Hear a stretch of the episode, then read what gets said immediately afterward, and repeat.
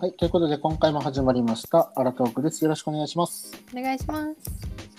はい、これもまた前回に引き続きですね、はいそのオーストラリアとかあのワーキングホリデーとかね、そういうお話を、まあ今回ずっと続けてきてるんで、はい。まあそれの第3弾ということですね。うん。えーそうです今回はまあこの家賃、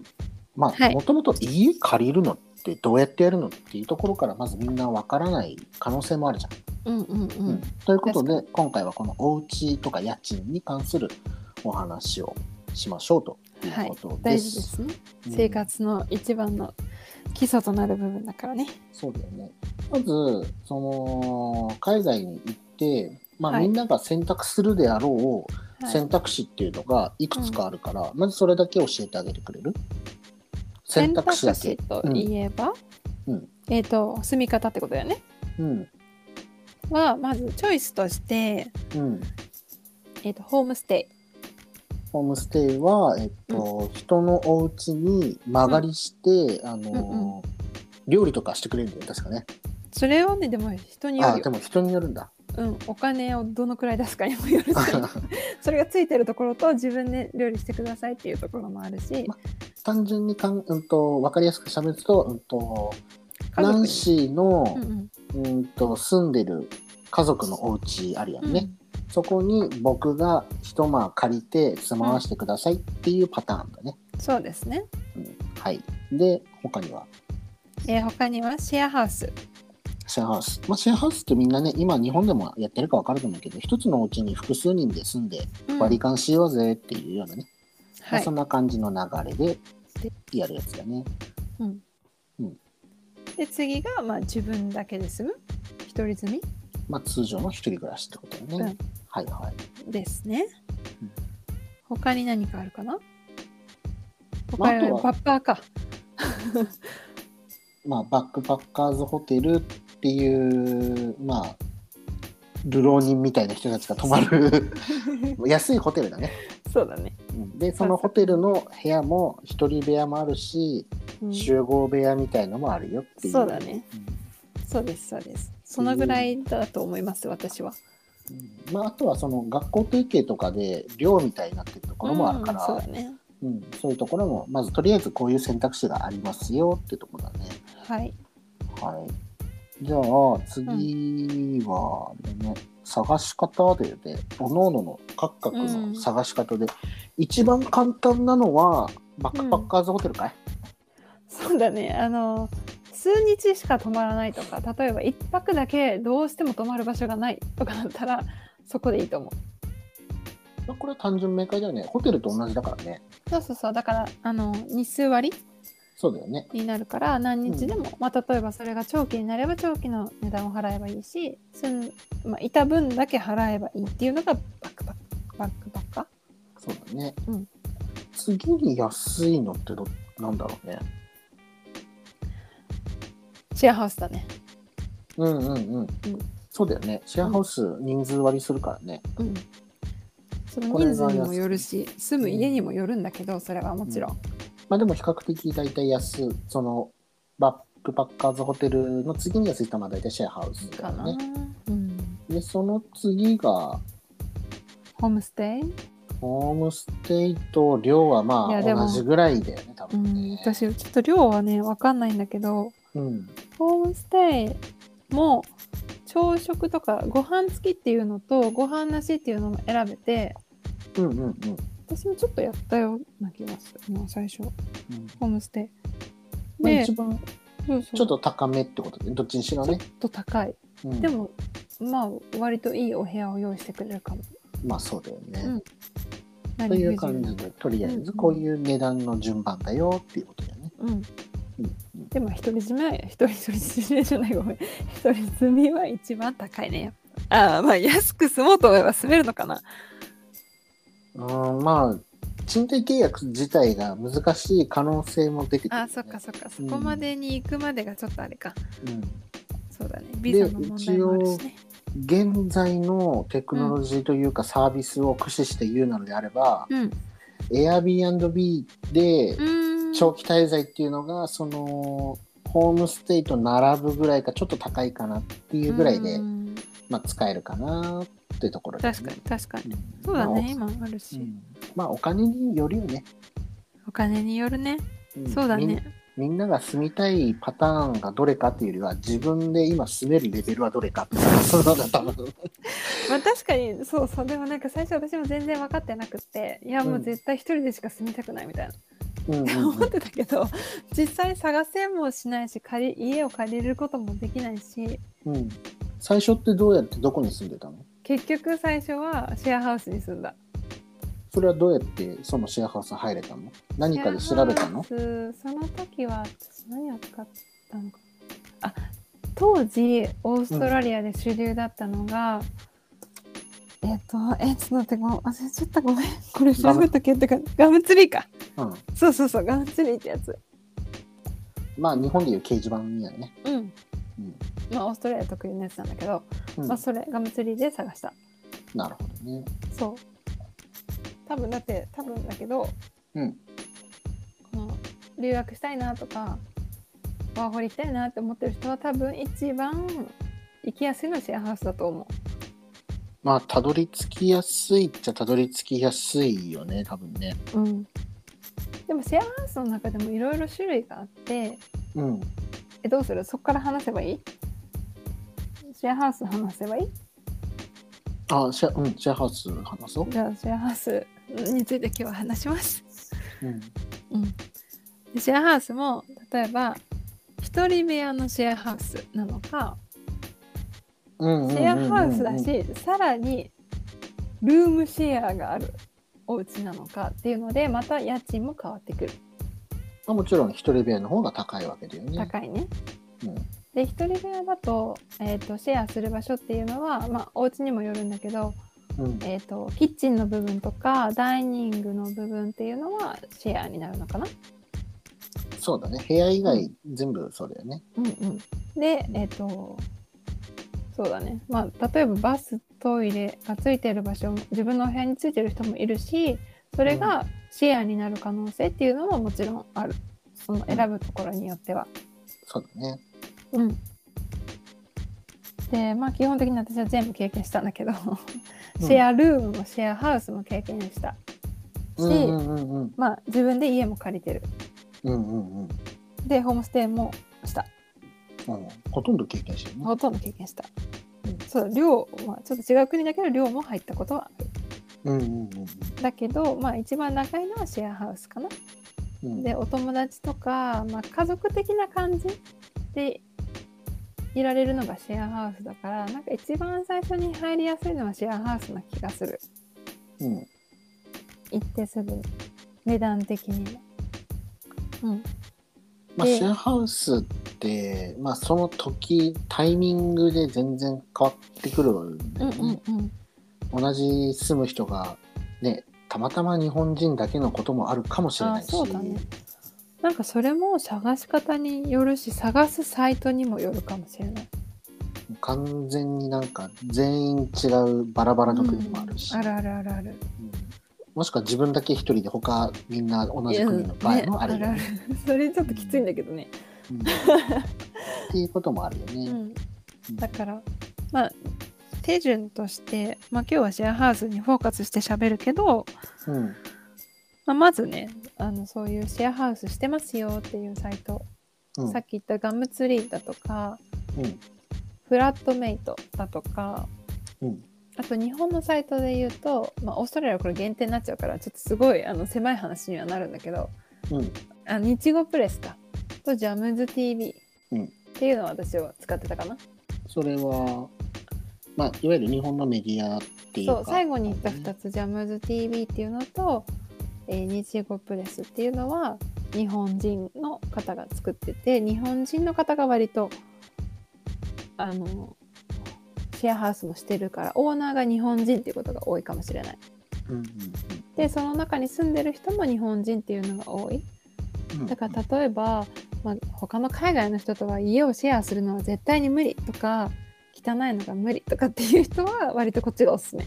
でもう一個のガムツリーだとかフラットメイト私はフラットメイトを結構使ってたんだけどうんは外国人と住んでみたいなとかっていう人にはおすすめ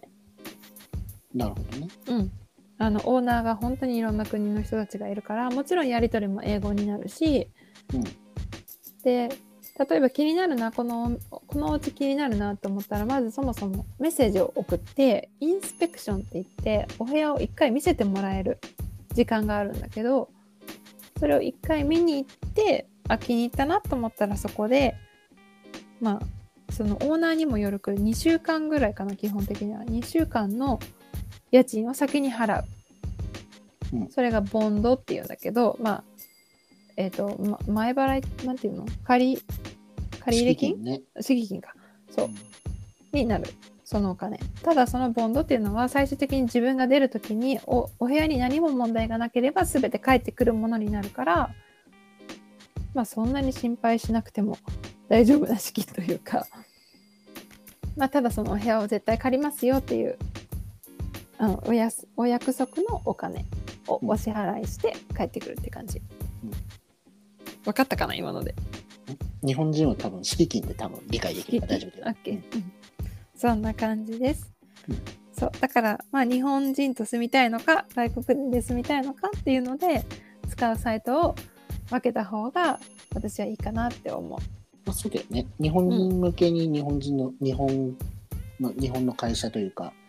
企業が経営してるところにはやっぱり日本人の人が乗っけやすいし、そうそう。うんまあ、で全体で、同じものね、うんうん使うところは、まあ、うん他国の人もやってることもあるし、もちろん日本人の人もね、使ってるだろうから、うん、そうだね。そういうこともあるよってことだね。そうです。ので、まあ、それで使い分けてもらいたいなっていうのがまず一つだね。うんはい。そして、まあ、シェアハウス、そうだね。値段的な話もしたらいいのかな。まあ、値段はやっぱり部屋の作りとかまあそうだ大ねきさによって、うん場所にまもあよるね。いるんで、シェアハウスって、まあ、日本でも今あるけど、まあ、実際どういう生活リズムになっていくのかとか、何かがメリットで何かがデメリットになるっていうところをちょっとお伝えできたらいいんじゃない何かがメリットで何かがデメリット。OK。じゃあ、メリットからいこうか。うんメリットは友達ができる。うんうんうん例えばシェアハウスに入ったら全然違う仕事をし仕事をしてる人たちと出会うからそこでコネクションができてこの仕事どうってそこの職場に空きができた時に呼んでもらえたりとか、うんうんだから仕事をさっきの求人あさっきもね、えっと、前回ね話した求人の話うんお仕事を探す時の話でもそういうシェアハウスにいるとその中でもしかしたら仕事を紹介されしてもらえる可能性もある。そうだよね他の人といればチャンスはあるよね、そうっていうのがまず1個とてもいいところだなって私は思う。うんでもう1個は、えー、と遊びに行ったりとかするときに友達が いる友達ができやすい。なんか寂しい 待って待って友達の友達を紹介されたりとかそこで出会いがあるかもしれないじゃん。うんそうそうだねうんだからいろんな意味での出会い出会いだよ。うんうん人と出会うってなかなか難しいじゃんだって。だからそう友達が増える。はいっていうのが2個増目えるのはいメリット。はいうん、3個目。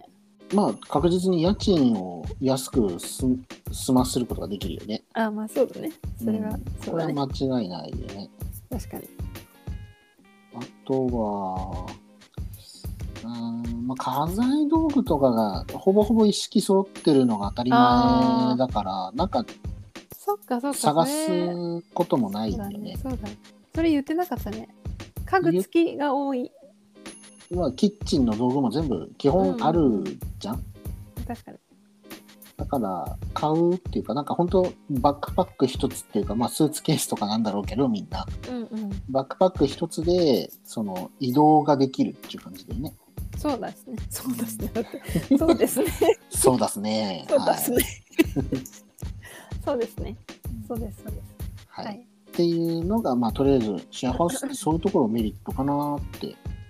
うん。思うよね日本だったら普通っていうか一人暮らしとかだったらさうん。もう何もかも全部やっぱり自分で準備しなきゃいけないものって多いからそうだね。まあ、身軽にフットワーク軽くは引っ越しできないよね。でも、ね、大変だっシェアた。ハウスだったら本当身軽にできるから、うんちょっとそういうこころは飽きたなと思ったら違うとこ行けばいいもんね。うんっていう意味ではらすごくその動きが早くできるよね確。かに。うん、うんそれはある。はい。デメリット。はい次どうぞ。デメリット ?1 個目。うん自分のスペースがない。あ、待って、それは場所によるか。 なんていうの一人部屋だったらあるんだけど、シェアルームだった時ね。ああシェアルームやった時にそう、うんなかなか自分のスペースっていうのは作りにくい。そうだね。うん。うんし、あとは、あまり綺麗じゃないところもある。それは本当に家によるけど、住んでる人たちによるんだけど、綺麗じゃないところもある。人数が多ければ多いほど綺麗に保つのは難しい。そういうことだよね。はい。うんはい、3個目。みんなの生活時間がバラバラだから、なんか変な時間に音が鳴る。ああ朝動く人もいればもしかしたら夜勤の人もいるかもしれそうないそうですそうね。そうそう。だだかからら同じ部屋の子が自分と真逆の生活をしてるとなかなか寝るのが辛かったりとかもする。ああまあ確かにそうだよね。いろんな職種っていうかいろんなことが共通ではない可能性があるから。うん、うん、確かにその生活リズムを作ったりするのは大変なのかもしれないよね。ううん。ん、確かに。あとはね、文化の違いを受け入れてもらっていけ受け入れないとなかなかストレスがたまる。うん、まあそうなんだよね。このシェアハウスって、まあ、日本人同士はもちろん日本のシェアハウスって行ったことないからうん、ちょっとわからないけどうん、うん、基本的にその家族以外、まあ、彼氏彼女とか以外でうん、他人と住むって妥協と受け入れる力と忍耐力っていうの本と当にそうだと思う。あとは自分のなんかその意見を言うだったりとか逆に自我を強くしなきゃいけない時って多分出てくるんだよね。出てくるね。っていう意味ではコミュ障な人はもう完全アウトなんだよね。うんそうだねそこね本当にコミュ障の人もアウトだしコミュ障の人とぶつかった時もめっちゃアウトうん、だかだらかそらういう意味気でをはつけないといけないだからこそ家探しの時に特にシェアハウスの時はどんな人が住んでるのかなとかみんながいるような時間とかに内見させてもらうって、うんインペクションって結局は内見って意内味なんだけ見ど、ねそうだね、うんその言葉が出なかったそれをしっかりした方がいいよねっていうのと、あとオーナーさんの意向っていうのが、まあ、もちろん絶対条件だから、オーナーさんとしっかりオーナーさんがいなくてもいてもその建物にいてもいなくてもうん、うんしっかりオーナーさんとこのコミュニケーション取ってこの人とはちゃんとでなんかできるなっていうのをちゃんと確認した方がいいかもしれないよね。うん、なんかそのオーナーさんもちゃんと信じられる人なのかっていうのを見極めるのも大事かもうんたまにねお金だけ取っちゃう人もいるからうんうんそういうことも、うんねちょっと頭には置いといた方がいいかなそうだよね。うん、っていうことかな他に何かあるいやーシェアハウス俺好きだったから、うんうん、いいと全こ当然たったもんね割と最初から割とどころかすごくいいとこだったけどね 何もう何もうなんかさいやでもさっき言ったデメリット一つ当てはまっててうん何どれ、僕住んでた時うんコロンビア人3人とうん僕1人だったんですよああなるほどねだから完み全にんだなから文化が一緒で 自分だけ違うそうそうそうそうそうきついね南米だねしかもっていうパターンだったのうんうんうんでも全く困ることはなかったあ何それちょっとなんかためにならんいやなんかそのなんかなんて言うんだろうその生活リズムとか、うんもちろんあると思うんだみんな仕事バラバラだったから、うん夜働いてる人もいたしめっちゃ朝早い人もいたし、うんなんだけど全然なんか寝てたら全然気づかなかったし、 だそうです皆さ、うんん、だからだからそのその辺も鈍感にね鈍感というより気にせず、あうのん車でも寝れますよとかあのうるさい場所でも寝れる人っているでしょ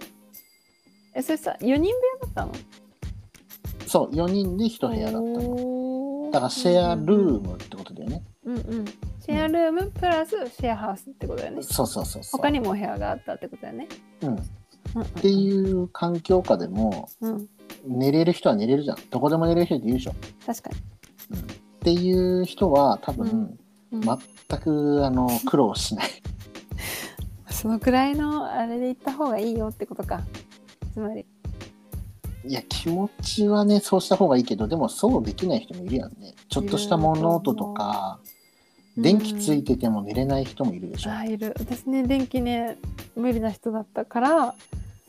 あのこれ多分びっくりすると思うんだけど日本でしか住んだことない人にとっては2段ベッドが基本あるからねその4人部屋だとああはいはいそうだね4つの上そうそうそう4つのベッドが置いてあるわけじゃなくって、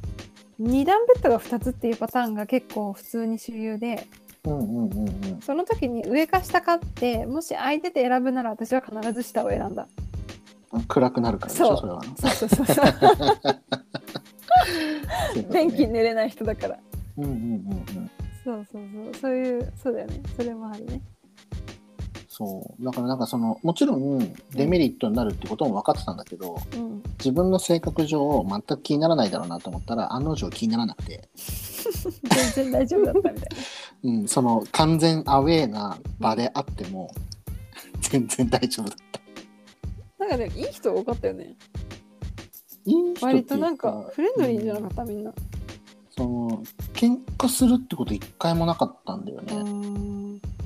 なぜならみんな働いてたり学校行ったりしてるから、はいはいそんな時間がないんだ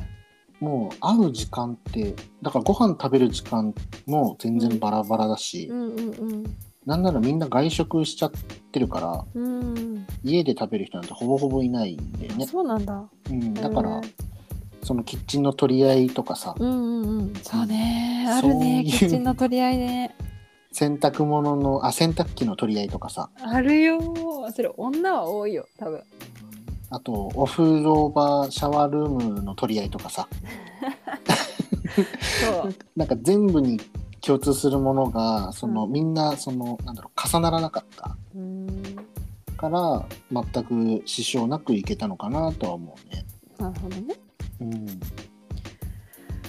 まあシェアハウスあるあるだねその女性は特にだけど例えば選ぶシェアハウスにもよるんだけどうん、男の人と同じお部屋でシェアするってことももちろんあってまあね。ミックス部屋っていうんだけどそれうんうんでそこを選ぶかまあ女の子で多いのは女の子だけのお部屋を選ぶ人が多くて、そうだね。うん、でそこで、まあ、シェアえっとシャワーが1つしかないみたいな4人でシャワーを1つ使うみたいな。うんうんってなるとやっぱりそれなりに気は使わなきゃいけないし浴びる時間とかもやっぱみんなで、ね、ああの子あの時間にいつも浴びるからじゃあ私もうちょっと後にしようかなとか、うんうんうん。まあ、そういうのを、うんうん、決めないとやりにくくはなるよね。まあそうだよねそう自分入りたくてもさその前に入ってる人、めっちゃ長い人とめっちゃ困るよね。いるいる本当になんか髪の毛乾かすだけで1時間とかかかる人いて前うん、めっちゃ長いのは分かるんだけどさみたいなそれ外でやってよって思ってたずっと。あ あお風呂場じゃなくてね。そうそう。とかでもそれも最初私も何も言えなくってずっと我慢するタイプだったんだけど、うん結構シェアハウス行ったらみんな結構言ってくるからそれなりに言わないとやっぱり自分はずっと我慢する身になるから言った方がいいと思う。なんかこれはおかしいなって思ったりとかあの失礼だなっていうことをやってる子に対しては言っても全然よくってむしろ言ってあげた方がその子の次のためにもなるしうんそうそれで私は結構日本でさシェアハウスすることなんかないじゃん、まあ今一応あるみたい今あるけどだそうそうねでもさ、うなんか完全にシェアシェアハウスはでもシェアルームとかってず珍しいじゃないあんのかな日本でいやどうなんだろうねなんかカプセル的な感じなのあかーその自分たちが経験してるような本当のシェアルームなのかシェアハウスなのかっていうのが日本は経験してないからわからないけど一応なんかテレビとかでもやってたりするから、そっかうんあるのかな、もうそうすじゃあでもそういうのを経験してる人ってあんまりいいないというかなんていうの多い人数ではないと思うからうん私は結構そこでいろんな文化を学んだしあこの国のタイプの子はこういう生活習慣なんだとかうんうんうんでそういうので学んでいって自分もこういうこと気づきなんていうの日本では全然 OK だけどうん他の国の人にとってはめっちゃ失礼だったりだとか自分がいつもやってる習慣がすごく他の人にとっては失礼だったりだとかっていうのもあるしうんそれってでも言ってもらえたから気づいたから言ってあげていいと思う。ああなるほどね、うん、なんか日本人って割と我慢するタイプの子が多くて私同じお部屋に日本人私を含めもう一人の日本人の子とコロンビアの子とあとモンゴルの子が住んでたことがあってうん私割と牛牛派だったのもう結構オーストラリアも慣れてた頃だったから、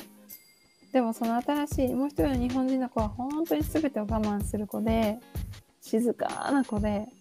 うん全然何も言わないんだけど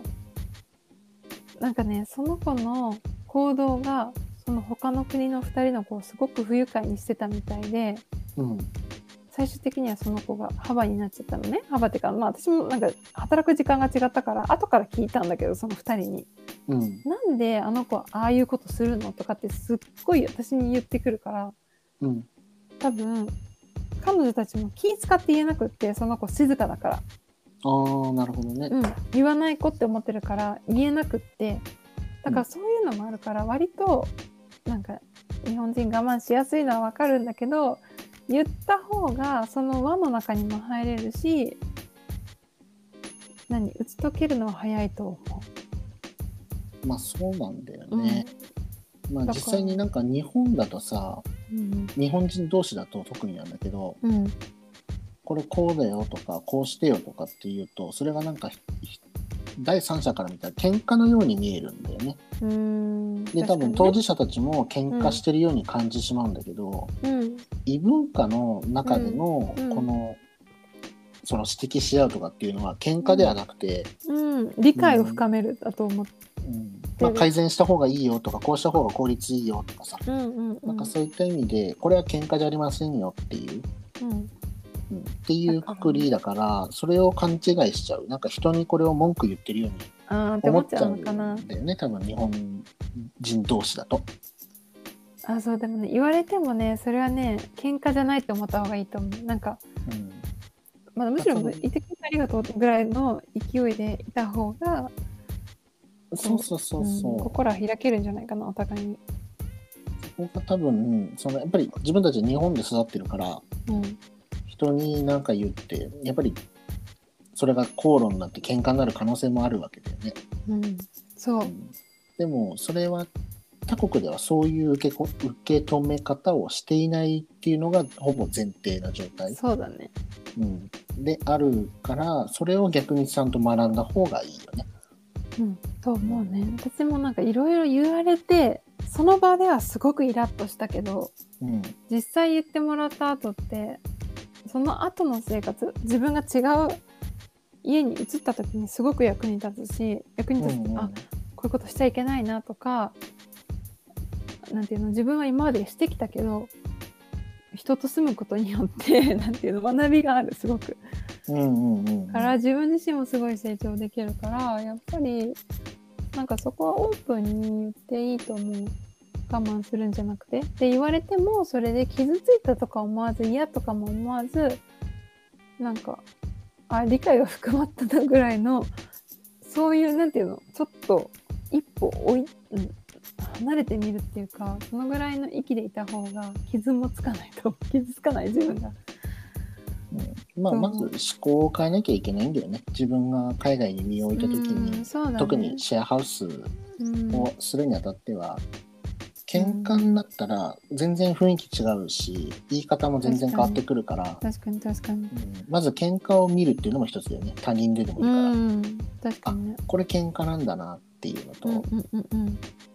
あこれただ言ってくれてるだけだなっていうのをまず理解するっていうのと、あと自分もちゃんと言ってあげられる人になるっていうのが確、かに。うん、シェアハウスでは大事なのかなとは思うね。そうだね。うんだからまあそこは勇気を持って行ってほしいね。そうだね。じゃあとりあえずここでナンシーの失敗談でも聞いておきますか。私の失敗談ねうん。私の失敗談は結構これはあんまりみんなにあの 役立つかわからないんだけどまあ、それはもちろん一人一人生活スタイルも人生も違うから当たり前だよ。そうあのね私家を結局友達と最終的に2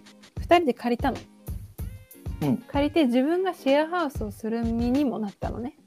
うん。でその時に、まあ、家具とかも全部買ってその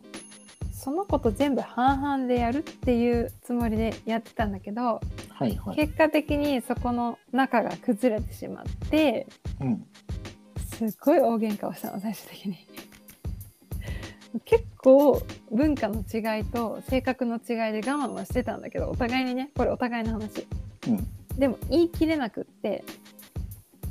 で最終的に今私が出ることになって私はものすごい額を奪われて終わったっていう失敗談だから。うーんあの友達と友達本当にこの人友達って思ってる人とシェアハウスをするっていうことはあまりおすすめしないっていうのが私のあの失敗だったね。なるほどね。まあうん友達としては良かったけどシェアメイトとしてのあれは良くない可能性もあるよっていうことでね。そうだねお金がやっぱり関係してくるっていうのは割とうん、大きうんな問題になるから、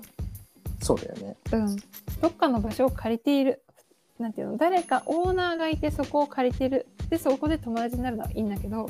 2人で何かをするっていうふうになると全ての持ち出し金が自分になるからお金っていう部分でもすごく問題まあをちゃ発んと生しやすくなる。うん約束して互いに守ってね半分ずつねっていう風にして本当に半分ずつ出すとかさうんそういうことがちゃんとできればよかったんだけどまあ結局そこが失敗しちゃったってことだよね。そうだしあと例えばどっちかが先に出るって決めたんだったらその時にいくら分を渡すっていうことをもともと決めとくべきだった。あまあ家財道具買ったならそれをどうするかっていうのもそう先そうにそ事前にね。うんう物を受け取る人とお金を受ける受け取る人に分ける、っていう風にちゃんと先にうんお話できてればよかったけど、うううそれがその時はできてなかったってことだね。うんうん、まあそういうこと、まあ、ですね日本人でもあるよね。そういうのねあると思うけどまあうんそこはまずそもそもなんかお金に関しては必ず事前に全部決めておくべきっていうのがあのポイントだね。私の経験ね。はい、はい。でもちろんなんか友達と一緒にお部屋を借りるっていうのすごく私はおすすめで自分のあのなんていうの自分だけのお部屋も作れるしうん。自分の場所っていうのを作れるっていうのは結構生活のしていく上でとか生活のレベルを上げる上でもすごく重要だから私はぜひやってほしいなと思うんだけうど、んその本当に信頼できる友達っていうのを見つけるのは本当に大事だなって思った。そうだよね。うんまあそうだよね。まあ失敗談まあそういうところまあお金って結局どこでも同じなんだけどお金の切れ目が縁の切れ目ってね言葉があるぐらい、それぐらい結構お金って重要なことだかそうらシビアだね、うん、お金に関することを何か人とやるんだったらうんそれだけちゃんとルールを決めるなり互いの信頼関係をちゃんと強くしておくなりしておかないと危ないよっていうことだようね。んですね。うんあとまあ本当にこれ失敗談っていうかみんなに気をつけてほしいなって思うのは、うんあの家を探してる時とかオーナーにやっぱ騙される子って結構いて私も一回あった。なんかどういう騙され方をする私が騙されたっていうのはあの私リビングに人が住んでるのすごく嫌で。うん これはちょっと理解できないと思うんだけど日本ではありえないかもしれないけどリビングにたまに人が住んでることがあるんだよねうんソファーとかにね。うんうんそうでそこの第一条件として私はリビングに人がいない家っていうのを探してたのにうんオーナーに会ってインスあの内内観内見内ね見ごうめん、ん内見をした時に、うんあの誰も住んでないよって言われたの、うんでそれをねてっきり信じたよねそしたら引っ越した次の日にオーナーが住んでたの。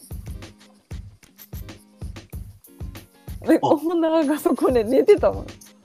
ああでえはいはいはいえ仮眠と思ってうんうんうん最初ねえなんでこの人ここにいるんだろうと思ってさそもそもそのオーナーは僕は自分の家があるからそこにはいないって言ったのね。ああはいはいはいはいそうなのにいるからえどういうことと思って。うんそしたら結局その人はそこに住んでてうんそこが自分のベッドだったわけよああはいはいそうだからそういうこともあるからそれもまず一つ気をつけることとその家でもう一つあったのはこれ本当にちょっとあの差別になるかもしれないけどあうんの前にその私にあの見におおうちお家とお部屋を見に行った時にお部屋をざっとしか見なかったのね。うんで自分のベッドがどういう風かっていうのを見なかったのちゃんと。はいはで引っ越してから気づいたんだけどベッドがまあ臭いわけよ。 いはでなんだろうこの匂いと思ってどっから匂いしてくるのかわかんないしでシェアハウスってさ自分の荷物とか自分の家具とかをは運ぶところともともとさっき言ったように家具がついてるお家があるって言ったじゃないいうんでそこは家具がついてたからその前に使ってた子が、うん後から聞いたらその子脇がだったんだってうんでその子のね匂いがねもうねベッドに染みついててうんでもう本当に寝れるような匂いじゃなくってうんで結局それをオーナーも知ってたのその前の子はちょっと、まあ、そういう傾向があるっていうことをうんでおお追い出した形になったんだよね最終的に私が聞いたとこによるとうんでも知らなかったからそれを聞かなかったの私もどうして前の子ができたかっていう理由を聞かずに入ったからうん結局そういうことが起こってうんでその時はベッドを取り替えてもらったんだけどうんでまあすぐ最初家を出るって言って家は出れないってなったからまあじゃあベッドを取り替えてくれるならどうにかするみたいな。うんうんでベッドと取り替えるってことになって解決はしたけどでもそういうところもちゃんとしっかり見ないと割とそのやり取りとかもやっぱり嫌な思いをするじゃない、まあそうだねそうそうそうだからチェックするところの項目っていうのはやっぱり本当に隅から隅まであのするべきだなっていうのは思った内見するときにちゃんと見ておきなさいってことだねそうどのくらいお部屋が汚いかとかうん一緒に住んでることがする住んでる子がどの年齢か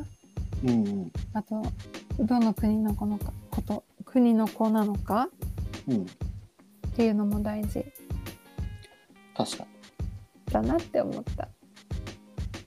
です一。応これ今お話を聞きながら自分の記憶をずっと辿って、うん自分の経験じゃないんだけど、うんちょっと気をつけた方がいいよっていうのがあってうん特に女性であるんだけどうんうんあのーシェア、うん、と募集をかけて女性のみって書いてあるとこうんろで女性のみって書いてあって、うんそこ行きたいですってうんうん女の子が言ったらそれは男性と2人で住むような パターンになっていやてばくないそれ何うんオーナーそうだねオーナーさんと一緒に住むっていうパターンになはいはいっているはいはいある状ね。態で、うんまあその奥まで行くともう、まあ今でいう何なんだろうねこう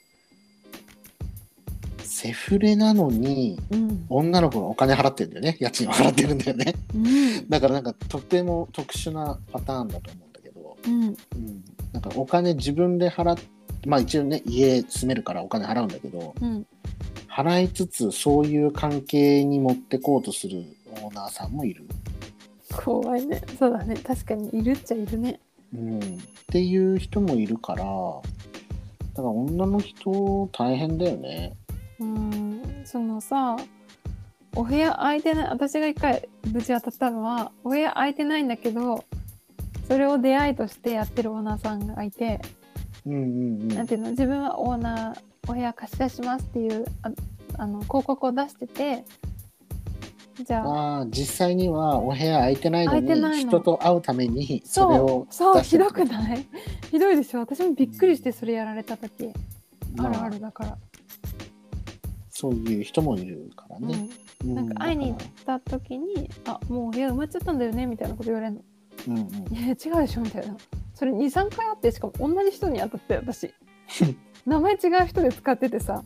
うん会いに行ったら「あれ?」みたいな「また?」みたいな だからそういうちょっと詐欺っぽいこともあるから本当に気をつけてほしい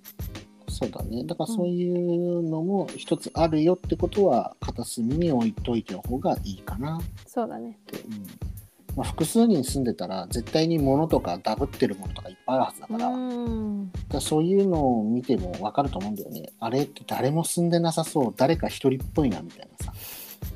うん、それはちょっと、うん、怪しくねって思った方がいいし怖いねそれねうん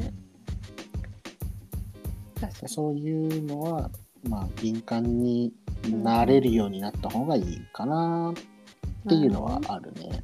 確かにまあ最初難しいけどねうん行あってすとぐね酷だなと思ったやつが一つあってうんあのタイの人なんだけどうんがオーナーさんでタイの人たちが住んでるパターン、全員対人ってこと家の中が家の中はんはんはが。でそこをちょっとディナーしようって言われて、まあ、呼ばれてただご飯食べに行っただけなんだけど、うんもうリビングがあのうん病院のさ、あの寝るところなかったかのもうんカーテンみたいなのあるじゃん、はいはいはいはいはいあれで区切られてなわんかかるもうこう寝る布団のサイズ分で区切られててうんなんか6人とか7人とか8人とかもうそのお家にその人数は厳しいでしょっていうぐらいの、あるねあのーお家もあるんだよね。私も一回当たったことあるびっくりした見に行ってびっくりしただからそれは多分同じ同居に住んでる人たちだからこそやってることなのかもしれないから。うんうん多分まあその人たちから見て外国人の人たちはそこに入ることはないんだろうけどうんもしかしたらそういうところにの広告が出てて入りたいですっていうかもしれないから、うん確かにねうんまあそれが当たり前なんだとは思わない方がいいかなっていう うんうん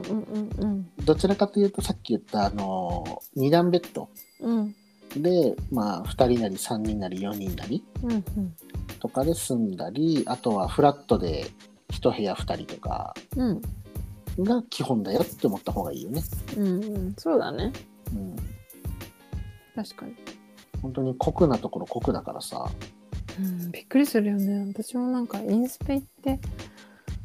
びっくりしたこと何回もあるもんうん、だからそういうところももちろん見学で終われるんだから見学で終わらせて、次見つけようっていけばいいからうんで見つからないやばいどうしようって時はもう本当にバックパッカーズホテルでも普通のホテルでも行ってください、うんそうですねそこでゆっくりね時間あっていいとこを見つけた方が私はいいと思そうもう緊急でそんなとこ行ってる時に限って時間いっぱい余ってるはずだから、ううん確かにうん、そういう時はもうネットで探すなりなんなりしてあのもういっぱい部屋たくさん見に行って、うんおすすめする家は本当にいっぱい見た方がいいうん、っていそううふするとうにした方がいいね。見るポイントもわかるもんね自分で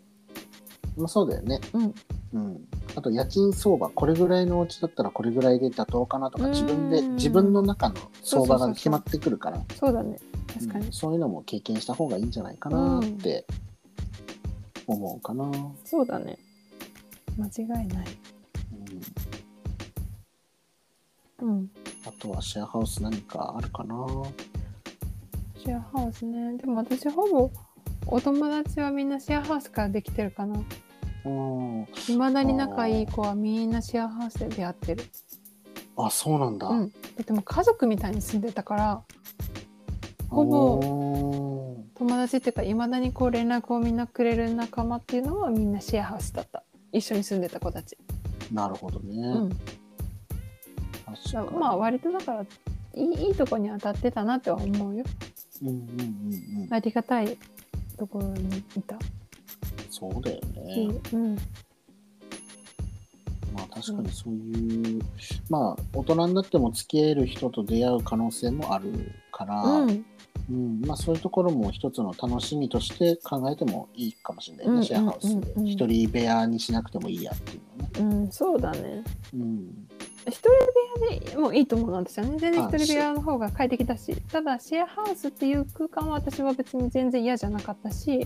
ごめん一人暮らしって言おうとしたあ、一人暮ら しねうん一人暮らしに関わらなくても私は全然いいと思います。うんうんそうそういや日本だとなんかそれが当たり前みたいな感じじゃん、あ、そうそうそうそう。だから最初はさ、抵抗あったよね、やっぱり人と住むってことに対して。い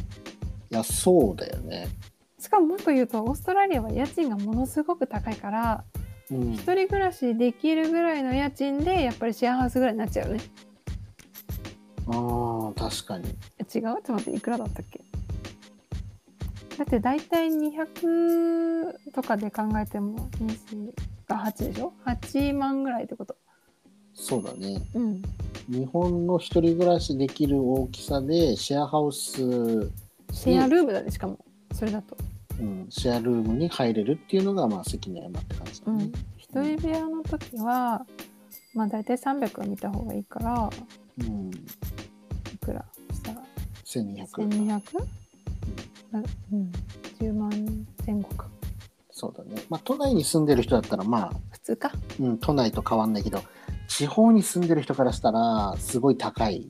うんそれで自分のお部屋がないのあ自分の部屋っていうか自分の空間じゃないのって最初は多分思っちゃうかもそうだね私も思ったもんそういうところはちょっとその物価の差っていうのもあるから、うんうん、気をつけた方がいいねそうだね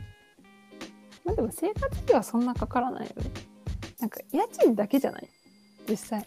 ちょっと高いなって思うそだのねは別にご飯が高いとかじゃないし高いご飯いや俺作ってた派なんだよねあそうかあんまり 行く場外食所によるわ本当 うん、あんまなんか外食って言ってもさになんかメキシカン料理好きでうんうん美味しいねなんかそこばっかり行っちゃうのさ、いやわかるでも好きなとこには行くよ何回も、うん、行き過ぎるから、うんちょっとこれあれだなと思ってなんかスーパー行ったらその国の食材とかいっぱいあるじゃんうん、ある。なんかそういうのを見るのも楽しくて、うん。うん、ちゃんと自炊が途中からなったかなあ違う最初からそうだねすごいね、偉いね、自炊、自自炊してたんだ、ちゃんと自。炊が多かった、うん、まあ、でも。そうね、オーストラリアのいいところは、世界中の美味しい食べ物が、その国で食べれる。しかも、大体、その国の人がお店やってない。そうなんでそこが日本と違うとこなんだよね本当にそれがおす、おすすめっていうか、めちゃ美味しい。本場の料理がその場で食べれる。別に日本のね人あ日本で日本人が中華料理やってようが、うんイタリアン料理やってようが別に全然美味しいんだけど、やうん。っぱり現地の人がやるとこれが本物なんだろうあなってなるねかっこかりみたいな感じがあるからあるあるある。あと価格帯もいいそう野菜安いよねそう。本当に。メキシコ料理最高だったね美味しいよねメキシコ料理も美味しいしタイも好きだったしイタリアンとかそうだよもねめっちゃいっぱいあったしそこから中に、めっちゃ美味しかった本当でまあこれまた何しに何癖つけられるかもしれないけ ど僕が最後に住んでたあのシェアハウス、はい、のめっちゃいいところはうん、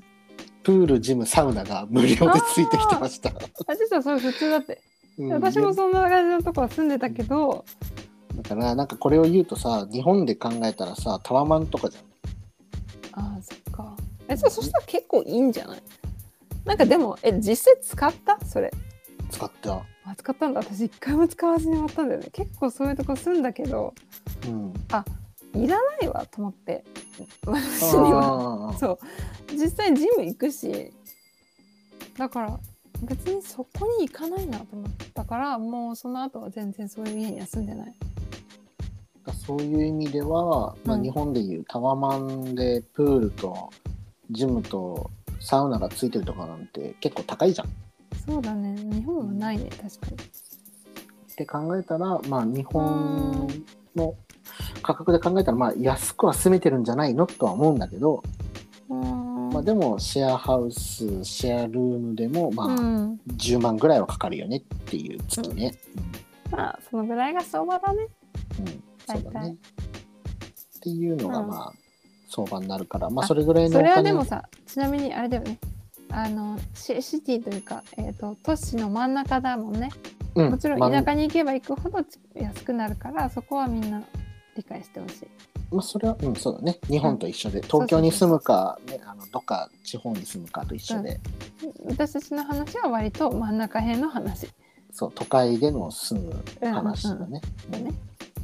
うんそういうことです。はいなじゃあ、のこでのね辺で、参考になったらいいねはい。じゃあ、最後、締めてください。アジアハウスを選ぶのであれば